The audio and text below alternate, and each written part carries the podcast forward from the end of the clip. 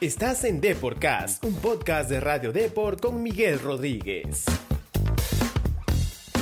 Hola, ¿qué tal? Bienvenidos a Deporcast. En esta ocasión conversamos con un invitado internacional y muy especial, el gran Alex Aguinaga, ídolo histórico de la selección ecuatoriana, ¿no? También mundialista. Eh, Alex, quien actualmente radica en México, nos contó su actualidad, lo que viene haciendo en sus actividades profesionales y de paso también nos dio un análisis de la selección de Juan Reynoso, a quien él eh, considera mucho. Ambos fueron compañeros en el Necaxa y obviamente también tuvieron una infinidad de enfrentamientos a nivel de selección, ¿no? Bueno, vamos a escuchar qué nos dice el gran Alex Aguinaga.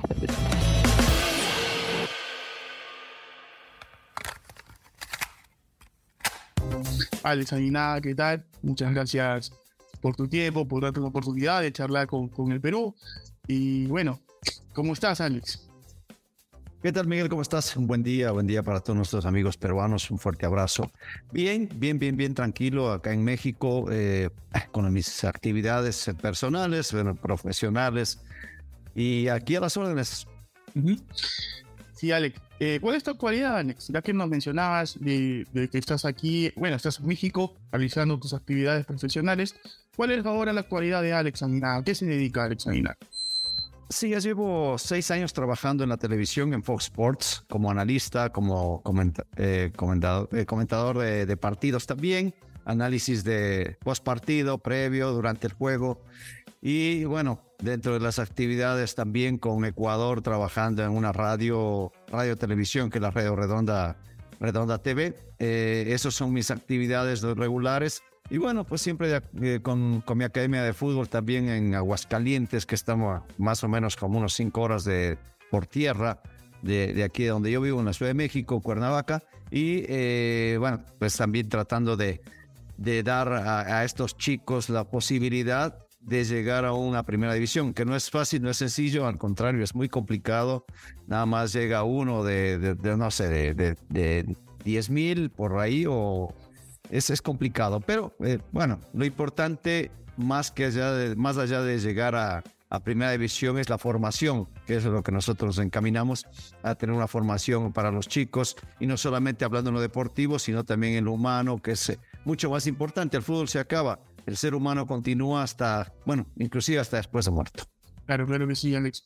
Eh, Alex, es, es, imposible no preguntarte, tenerte enfrente y preguntarte por Juan Reynoso, un jugador eh, ahora técnico de la selección peruana que compartió contigo en Necaxa. Eh, se enfrentaron muchísimas veces en México, a nivel de selecciones también, ¿no? En la década de los 90, sobre todo, a dos, ambos líderes, incluso tú de Ecuador y, obviamente Juan de, de Perú. desde siempre Juan tuvo ese chip para ser técnico de fútbol? ¿Tú ya lo veías como compañero que quizá se inclinaba bastante para, para dirigir? Bueno, bueno, primero lo que dices todo de Juan es una realidad, ¿no? fue una figura en Perú, fue una figura en, el Cruz Azul, que fue campeón, una figura no solamente como jugador, sino también como técnico.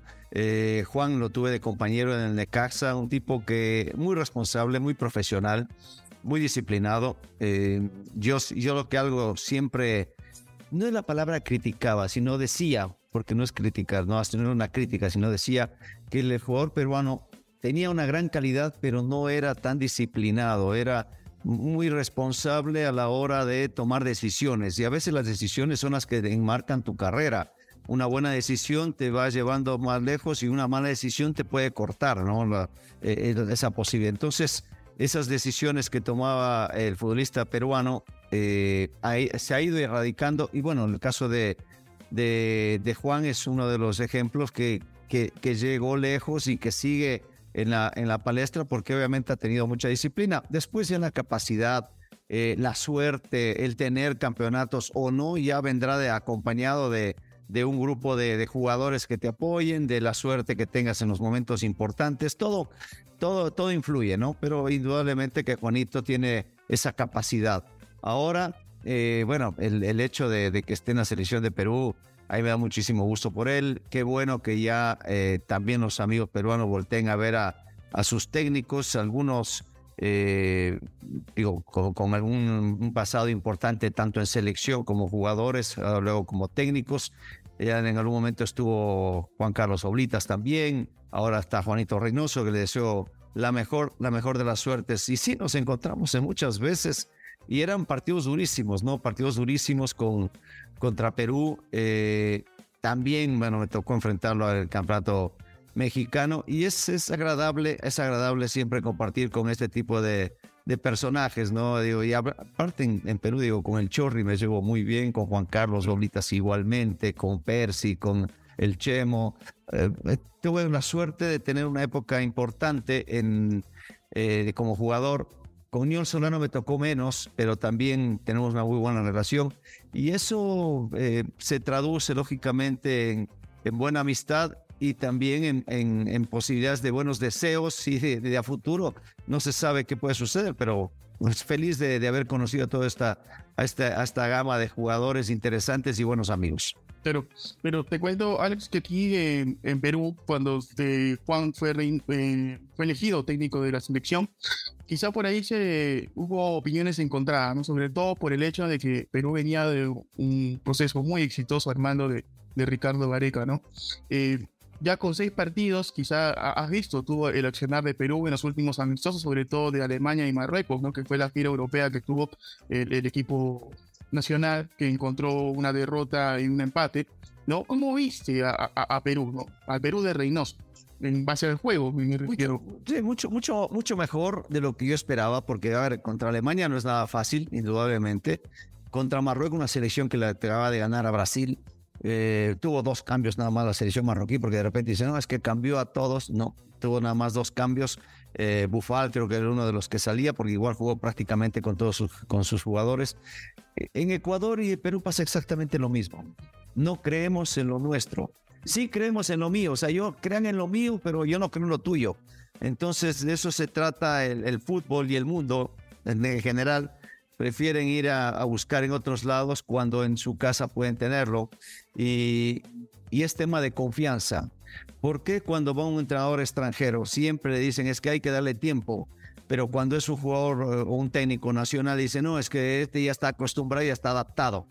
Ah, todos necesitan tiempo de trabajo, todos, y más todavía cuando estamos hablando de, de una dirección técnica, donde tienes eh, forzosamente que buscar tu once a pesar de que los puedas ver, a pesar de que los tengas en, tu, en, tu, en, tu, en tu radar y los has visto jugar cientos de veces en, sus equipos, no es lo mismo a tenerlos trabajando contigo y el seleccionador, en este caso Juan, eh, le va a costar mucho trabajo. ¿Por qué? Porque Juan es de los tipos que le gusta trabajar y ser muy metódico.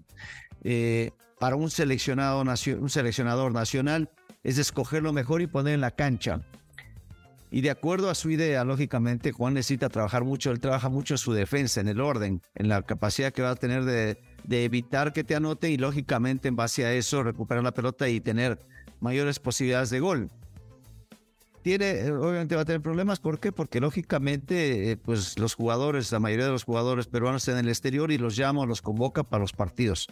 Tienes pocos días de trabajo, eh, es hablar mucho con ellos, trabajarlos en cancha para que vayan agarrando la idea. Este tipo de partidos le, habrá servido muchísimo porque ya tuvo la posibilidad de estar con ellos. Seguramente hará eh, trabajos con los jugadores que están en Perú, que también eh, van a ser seleccionados en su momento y, en base a eso podrá tener una base de jugadores. Pero bueno, como dices tú, en Perú y en Ecuador, que somos culturas similares, nos gusta que nos vendan un poquito espejitos o que nos, nos llenen de humo para que nosotros podamos decir, ay, este es el que sabe, es el que no. Y ojo, no tengo nada contra Ricardo Vareca porque hizo un trabajo espectacular de la mano con, Yol con Solano y toda la gente en la federación, porque cuando estuvo mal, lo sostuvieron y lo, y lo, y lo respaldaron. Es exactamente lo mismo que tienen que hacer con el técnico peruano. Ahora, entiendo que mucha gente desconfíe. Es lógico. Digo, nunca, eh, como, como te digo, siempre lo mío está bien, pero lo de mi vecino no, porque y esperar igual que tú y tienen un conocimiento, sí, pero es que, eh, no, sé, la cultura, bueno, es la misma que tú tienes, pero pasa, pasa en Sudamérica, sobre todo en esta zona del, del lado del, del, Pacífico, donde nos, nos venden mucho más fácil espejitos y los compramos. Eh, Ahora, este, Alex, eh, por ahí quizá también Juan es víctima de, este recambio generacional que Perú no viene teniendo, ¿no? Quizá Ecuador le pasó, pero ya, ya lo viene superando, ¿no? Con las nuevas este, figuras, ¿no? Jóvenes que han salido, ¿no? Sobre todo en las carreras independientes del Valle, por ahí jugadores como Moisés Caicedo, que ahora está en la Premier. Pero Perú no, Perú todavía eh, tiene esa, se puede decir, esa cruz de no tener el recambio generacional adecuado ya para, para un equipo que sobrepasa por ahí los 33 años en promedio, 31 años en promedio, es la selección más trofeo de toda Sudamérica. Eh, ¿Cómo ves ese, panorama tú de, de la Bueno, le, pasó a Paraguay, le está pasando a Chile también. Eh, jugadores que ya... Eh, a ver, yo siempre he pensado que los jugadores no entran con una de identidad a la cancha. Entran con calidad o por calidad. Y ya después decidirá el técnico si es que tienen o no la capacidad de seguir en la selección. Y ellos mismos se podrán dar cuenta en algunos casos. Pero, a ver, si hubiera sido otro técnico, ¿no le hubiera pasado exactamente lo mismo? Me parece que sí. Si estamos hablando de, una, de un tema generacional de edades. Ya después, eh, ¿qué, puede escoger Juan? ¿Qué, ¿En qué jugador se va a, sostener? Porque no solamente puedes hacer un cambio borrón y cuenta nueva, tienes que tratar de ir, de ir modificando de a poco eh, y tratar de ir incorporando jugadores jóvenes que vayan saliendo o que ya tengan una, un cierto nivel en el campeonato peruano o en el exterior y, de ahí ir viendo cómo, cómo va funcionando esta selección. ¿no? no va a ser sencillo, pero cualquier técnico que hubiera ido hubiera sido exactamente lo mismo. Pero ¿qué pasa si te lo dice otra persona y dice, no, sí, tiene razón, o sea, hay que darle tiempo? Pero te dicen, pero no, pero ¿por qué Pez y tiene que estar aquí listo? No, no hablan así. Lo dicen todo lo mismo. Es que ya tienes que estar, ya tienes que tener tu selección y acabas de llegar, tienes dos partidos. O sea, eh, eh, eso, eso es lo que a veces causa molestia y la mayoría de veces hilaridad, porque nos dedicamos únicamente a, a ver que el técnico peruano, hablando de Perú específicamente, no tiene la capacidad, ni siquiera le dan la oportunidad de que pueda mostrarla, porque si no gana todos los partidos no sirve. No, no, no, no, no, no tiene oportunidad. Y ojo, Perú, lo que pasa en muchos lugares, ya no es vista como la selección de los 80, de los 78, por ejemplo, que era una selección muy fuerte.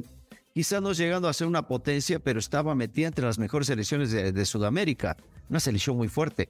Ahora estás en un proceso primero de que te reencontraste con un mundial hace cuatro años. En este no pudiste, no pudiste calificar por un tema de penales, que si jugaste bien mal, si se, todo lo que tú quieras, pero no estuviste. Ahora estás tratando de nuevamente llegar a una fase mundialista donde califican casi todos. Seis y medio de, de, diez son muchos, o sea, podría ser hasta siete en un pechaje. Entonces, dale la confianza al técnico peruano para que trabaje. Tiene, tienen las credenciales para hacerlo, tienen la capacidad.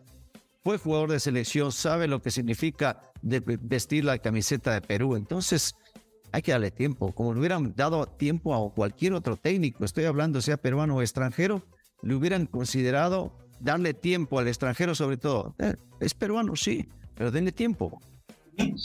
pero ¿por qué crees que, en Perú eh, no se da eh, ese recambio? ¿no? Quizá eh, que sí se da en Ecuador, por ejemplo. Quizás pasa más por la planificación en menores o quizá el talento también. No, no, no conozco, la verdad, la, la, interna o, lo que es las fuerzas básicas o las divisiones menores de los equipos. No lo sé. Eh, veo los torneos internacionales, la sub-20, la sub-17, y de repente no alcanzas a ver un, un proyecto, un proceso yo no sé si es un tema de clubes eh, en cuanto a la falta de trabajo, se preocupan mucho por el primer equipo, eh, se olvidan de que las menores es lo que te alimenta. Eh, quizás la misma federación no promueve torneos que puedan darle un nivel alto a los jugadores. No lo sé porque no vivo allá, pero es indudable que talento siempre existió. Hay que trabajarlo, el talento no es suficiente y, y lo han dicho todos los talentosos del mundo, ¿no? Desde un Michael Jordan que dice, es, el 80% esfuerzo y el 20% talento. Entonces tienes que esforzarte más, tienes que trabajar más. Y ahí eh, ustedes son los más indicados para decir qué es lo que sucede. Y no es un tema de decir, a ver, levanta una piedra y salieron 10 jugadores. ¡Oh, qué bárbaro! Mira, lo de Independiente del Valle, cómo lo hizo en Ecuador. Y ojo, Independiente del Valle, Liga, eh, son los equipos que más aportan a esta selección. Viene Barcelona con jugador también, Emelec y otros equipos que, son supuestamente considerados chicos dentro de la, de la familia ecuatoriana también promueven jugadores de ese nivel. Orense tiene muy buenos jugadores, el Cuenca también trabaja bien de esa, de esa forma y otros que vienen también picando piedra y buscando eh, posibilidades de que los vean, la Católica, el Nacional, el Mushurruna. Entonces, se trabaja pensando lógicamente en que estos jugadores puedan ser los futuros eh, ídolos de sus equipos y obviamente ídolos de la selección. En Ecuador está pasando un fenómeno que a mí no me gusta pusieron ya ocho extranjeros que pueden jugar en cancha. Entonces es un, es un retraso en lo que a mí, en mi opinión, respecta. ¿no? Eh, también puede ser que en el estudio socioeconómico les pueda servir. Económicamente dice, no, es que el jugador ecuatoriano estaba demasiado sobrevalorado. Ahora viene un problema. ¿De dónde va a sacar jugadores? Y le pasa a México, le pasó a México. 17 y 19, sub-20 y sub-17 es de las mejores selecciones. Después la, mayor no, le, no, no tiene dónde echar mano. Entonces en Perú yo no sé si es que está una situación parecida, no sé cuántos extranjeros pueden jugar, eh, pero el trabajo en las menores tiene que tener una salida a la primera división y no esperar a que tengan 20 años para que debuten. Pueden debutar más jóvenes y después irlos llevando en su proceso formativo. Te cuento, Alex, que aquí incluso, sabes que en Perú hay una envidia sana por Ecuador, ¿no? Por, por la cantidad de jugadores que viene sacando en el último momento y se habló incluso hasta un tema de genética, ¿no? De, de que el jugador ecuatoriano, ¿por qué era tan, tan fuerte, eh, por qué era tan, tan portentoso, y en cambio el peruano como que, no, era un más, más, más chiquito y todo eso, no, incluso llegamos a, ese punto, a cuestionarnos este, el tema de genética, ¿tú crees que también pasa por eso o, no tiene nada que ver? Te voy a decir algo, Alemania, eh, si algo tenía, era una envidia a los sudamericanos por la habilidad que tenían, por la calidad de futbolista que tenían. Y son grandotes, son fuertes, son rápidos, pero les faltaba la habilidad la, calidad de un Teófilo Cubillas, por ejemplo, de Cueto. Era, eh, eh, eran los, los jugadores apetecibles o apetecidos en, Europa. Bueno, es un Leo Messi. Leo Messi mide unos 68, es chiquitito, es rapidito, pero ahí se, convierte en jugador fuerte porque ha ido, ha ido trabajando. Pero no puedes envidiar, y hablando la palabra, lo que tienes que trabajar con lo que tienes y potenciar tus habilidades, tus cualidades. Ah, si tienes jugadores altos, bueno, vas a tratar de, trabajar en la altura, el pelotazo largo, buscar que ganen los, los, grandotes, la pelota que debe ahí nomás para que otro pueda meterla, o en defensa también acumular gente. Hay un montón de, situaciones que, que, el técnico o que eh, la persona que está a cargo de, un proceso entiende y, y de ahí radica su fortaleza en sus propias debilidades. Entonces, eh, no, digo, entiendo que, que, puedas envidiar el, proceso de algunos equipos, pero trabaja en lo que tienes, en lugar de decir, ¿por qué no tenemos este tipo de jugadores? Decir, a ver, ¿por qué no potenciamos lo que tenemos? Porque eh, Perú, eh, vuelvo y repito, quizás tú eres muy joven, a mí me tocó ver ese, del 78 sobre todo, ver a esos jugadores y el 82 y decías, qué maravilla, y jugaban muy lindo. O sea, jugaban rápido, jugaban a toque, a un toque.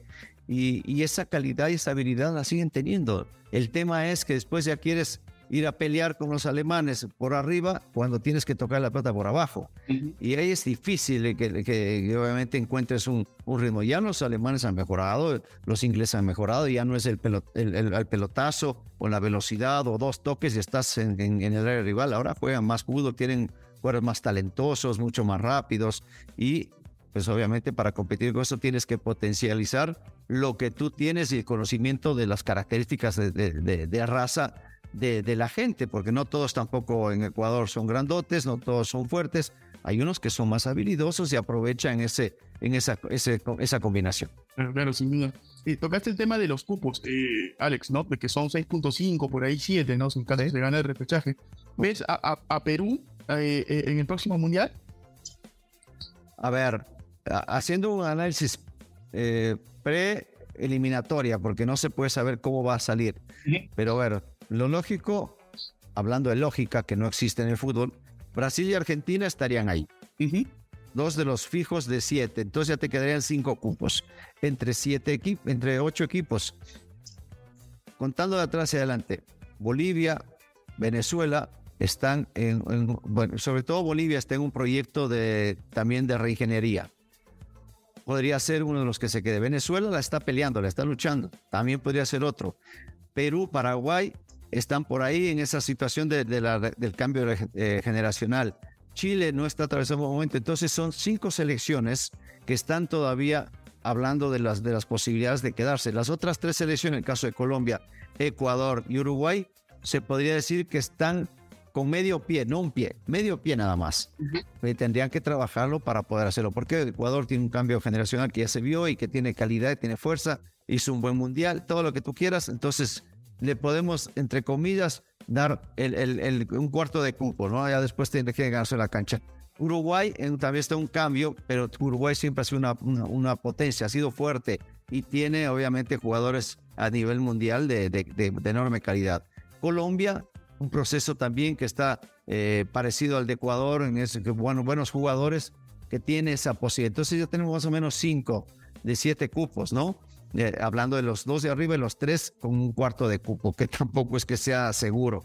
Ya lo vimos que Colombia se quedó y no pasa absolutamente nada y Uruguay estuvo a punto de quedarse. Para atrás, los cinco cupos, de los dos cupos que quedan con los cinco equipos, está Perú, Chile, que son los dos equipos más fuertes, y después viene Bolivia, para, bueno, Paraguay, Bolivia y, Venezuela. Venezuela no ha calificado un mundial, ¿por qué no puede hacerlo ahora? Entonces, si es peleado, sí. A todos, los, a todos los equipos lo vas a pelear. Quizás Brasil y Argentina pueden ser los que puedan levantar la mano y así tenemos dos cupos. Pero nos, se quedan siete, cinco todavía para, para pelearlo entre ocho equipos y va a ser buena, va a ser buena la eliminatoria. Eh, ya si te quedas, obviamente sí es un fracaso grande, pero te estoy dando las explicaciones y las razones y analizando los equipos pre-eliminatoria, porque ya durante la eliminatoria vamos a ver qué pasa, puede ser que Ecuador se caiga, puede ser que Perú arranque muy bien, puede ser que Venezuela también de una sorpresa grata y esté metido ahí en los primeros lugares. No sabemos qué va a pasar con Paraguay, que tiene una selección fuerte también, Chile.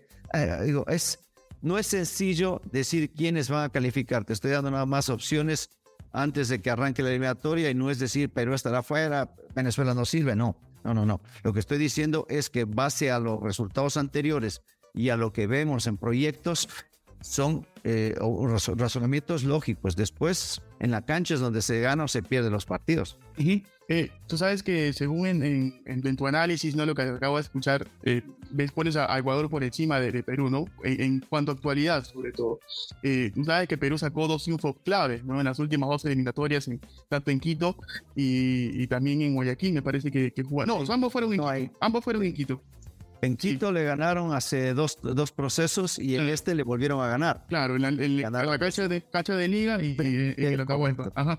Así es. claro, ah, hoy ves tú, según tu análisis, muy al tricolor, muy por encima de la blanquirroja, entonces. Por el, proceso que lleva uno y otro, sí, pero no muy por encima. O sea, te estoy diciendo que se le ve, obviamente, un escalón arriba, pero tampoco es que, no, Ecuador ya está calificando al Mundial y Perú no. Lo que te estoy diciendo es que obviamente en el proceso de, selección ecuatoriana se le ve mucho más fuerte al proceso de la selección peruana. Lógico, aparte, eh, tanto uno como otro están cambiando de técnico. En este momento yo los vería parejo, pero por el proceso de jugadores, eh, lo que hemos hablado y lo que tú dices, en, el, recambio, se ve una selección ecuatoriana mucho más fuerte.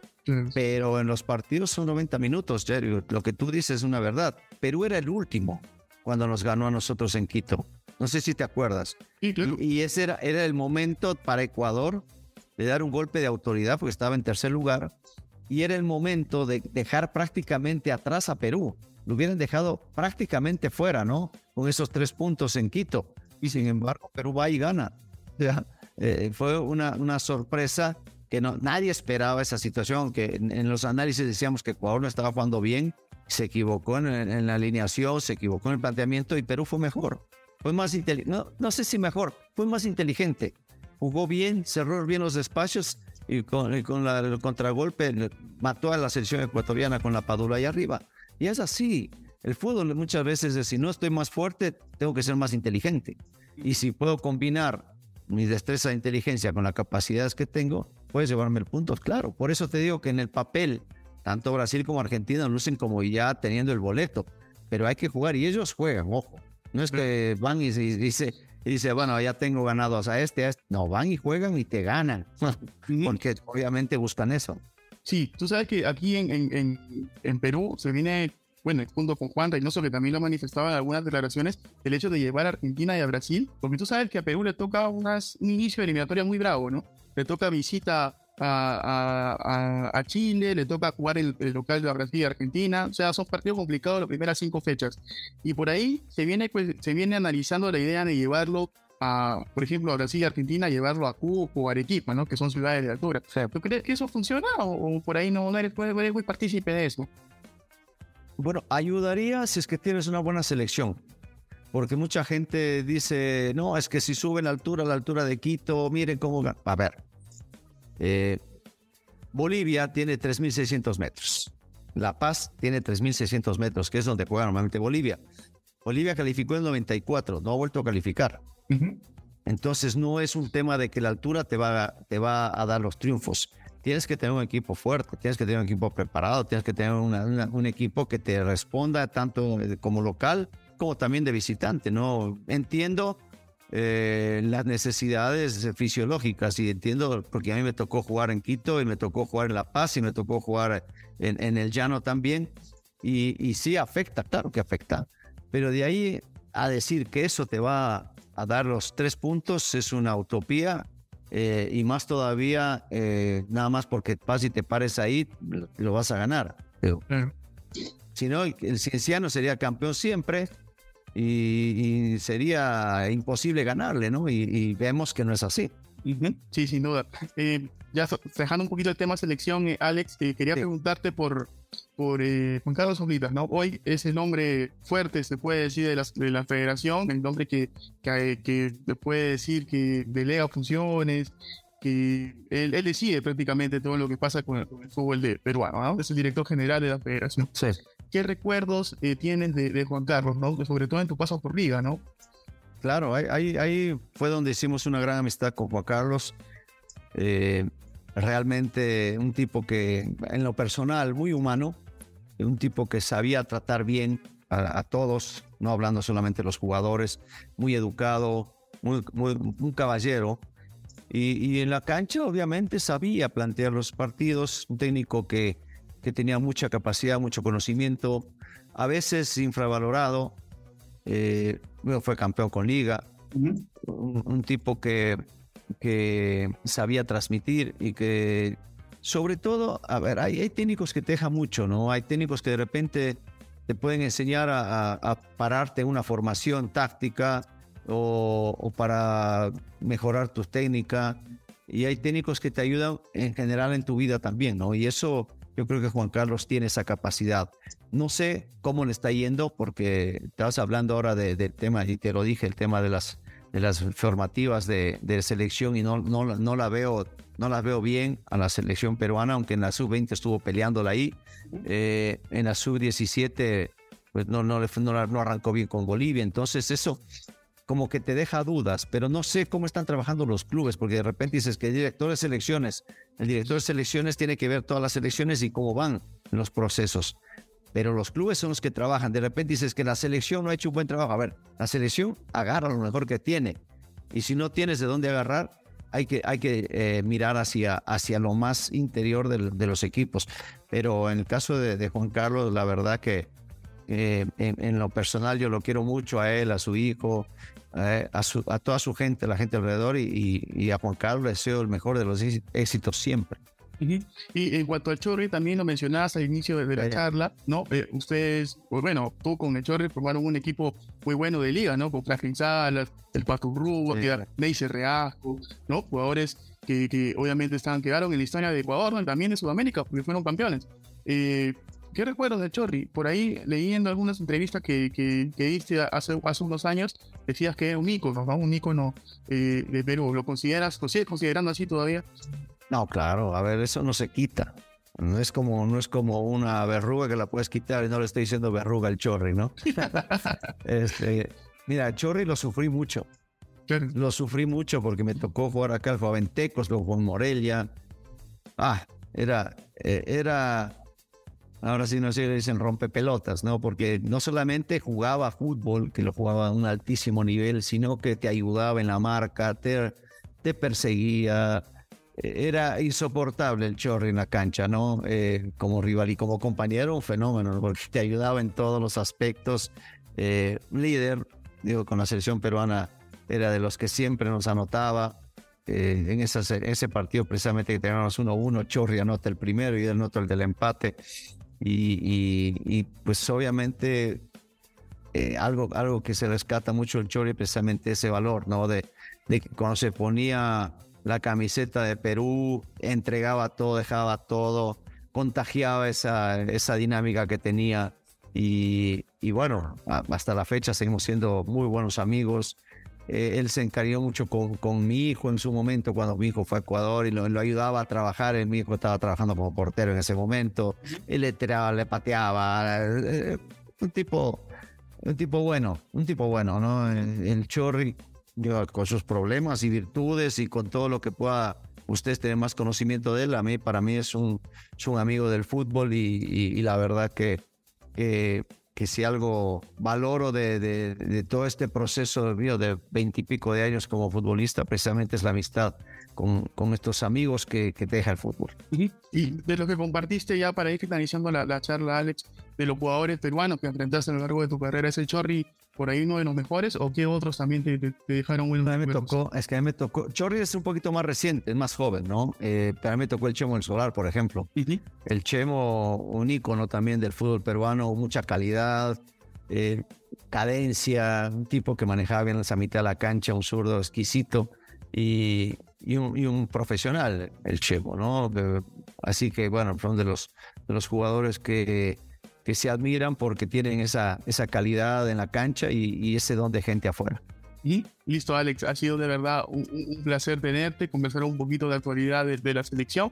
Y bueno, eh, te cuento que aquí en Perú eh, te recordamos mucho, ¿no? Porque sobre todo, bueno, yo tengo 31 años, pues en los 90 ya tenía uso de razón, 97, 98, ya tenía 7 años y generalmente sufrí. Yo sé, yo sé, yo sé cómo me recuerdan, ¿no? Y les agradezco. Fíjate que, que bueno, eh, cuando a veces me, me tocó subir a, a, a, mis redes el, el penal precisamente con el que empatamos el 97, 98. Claro, el penal que te hace Pablo Segar. Claro, entonces mucha gente dice, no, es que no fue penal y eh, di la verdad y te odiamos. pero, pero fíjate que lo, si algo me, me, me agrada y, y, algo que valoro, siendo tan rivales nosotros, por ya, más por historia que en realidad por, por razonamiento, eh, el respeto, el respeto que, que me tienen, ¿no? Sí. El cariño inclusive que me tienen. Yo me siento muy contento porque cuando me ha tocado ir a Perú, me tocó ir a la despedida del Chorri, me tocó ir a otros eventos, me, la gente me recibe muy bien y obviamente me dicen que te odiamos, te odiamos por lo que hiciste, pero te lo dicen con, con mucho respeto, ¿no? Y hasta con mucho cariño porque saben que cada uno pelea por su selección, lucha por su selección y, y y dejas todo por la selección. Entonces, reco reconocen ese valor y así como te yo estoy reconociendo la calidad, la capacidad de los jugadores peruanos de los que me tocó enfrentar a mí y de la, la capacidad que puedan tener de aquí a futuro. Eh, obvio que, lo, que, que, quiero ganarles, ¿no? Obvio que les queremos ganar, pero de ahí, de ahí del, del rectángulo de ahí no sale, ¿no? Y eso termina ahí y, y, y siempre ha habido un respeto para mí, para mi carrera, y eso se los agradezco de, de todo corazón. Y ya, ahora sí, la última, este, Alex, ¿salió otro nada en Ecuador? ¿Ves a un Mira, hoy está, hoy, está, hoy está, sonando Kendry Páez. Sí. Es chico de 17. Sí, es un chico de 16 años, tiene muchísima calidad. Eh, bueno, no sé si tiene 15, creo, no sé, bueno, pero a la final es un, es un chico que, que tiene buen fútbol, un zurdito, diferente a, mi, a, a lo que yo jugaba, ¿no? Yo jugaba de, de manera distinta, pero pero tiene mucha calidad. Ya parece que el Chelsea ya puso los ojos en él o ya va a terminar en el Chelsea. Ojalá que, que haga una carrera larga y que pueda eh, sobresalir eh, en selecciones mayores en su, en su, equipo primero y en su vida. Ya es, por eso lo, lo, nombro, porque ya mucha gente lo está poniendo ahí en ese lugar y ojalá que, que simplemente le den la oportunidad y el espacio para que él pueda desarrollarse. Pero como hay nada, No, ninguno. Es que no, somos distintos. O sea, ninguno, ninguno se puede parecer a otro. Digo, no hay otro Chorri en, en, en Perú. Claro. Eh, son, somos distintos, somos de otra época. Kendry hará su historia y, y, y y sobresaldrá. Moisés, por ejemplo, que está jugando ahora en el Brighton, que es la actualidad. Eh, juega una, una, una posición quizás de más lucha, más pelea, pero es, es, es un jugador interesante. Gonzalo Plata, un delanterito más, más, más delantero, caracolero, zurdo también. Entonces, eh, digo, cada uno trata de hacer su historia. Lo más feo de las comparaciones es tratar de comparar carreras.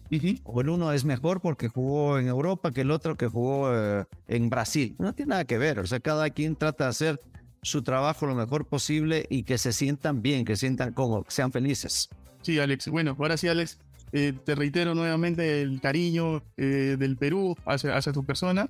Y bueno, ojalá que nos podamos encontrar en una próxima oportunidad, Alex. Eres muy amable. Gracias, Miguel. Un fuerte abrazo para ti y todos nuestros amigos peruanos. Bueno, sin duda Alex Aguiná es un convencido de que Juan Reynoso es el técnico ideal para dirigir a la selección nacional, ¿no? Aparte de ser eh, su amigo, confía muchísimo en su capacidad y considera que necesita tiempo, ¿no? Tiempo para poder adaptarse a las exigencias de la bicolor. Por otro lado, también Aguinaga confía, obviamente, en una clasificación de Perú al próximo Mundial, ¿no? Pero igual sabe que la vamos a tener eh, difícil, ¿no? Ya que los cupos han aumentado, pero también las selecciones nacionales de Conmebol se han repotenciado, ¿no? Así que fue una linda charla con el gran Alex Aguinaga. Esperamos que sea de su agrado, ¿no? Esto fue todo en esta ocasión en The Podcast. Nos vemos en un próximo podcast. Chau, chau.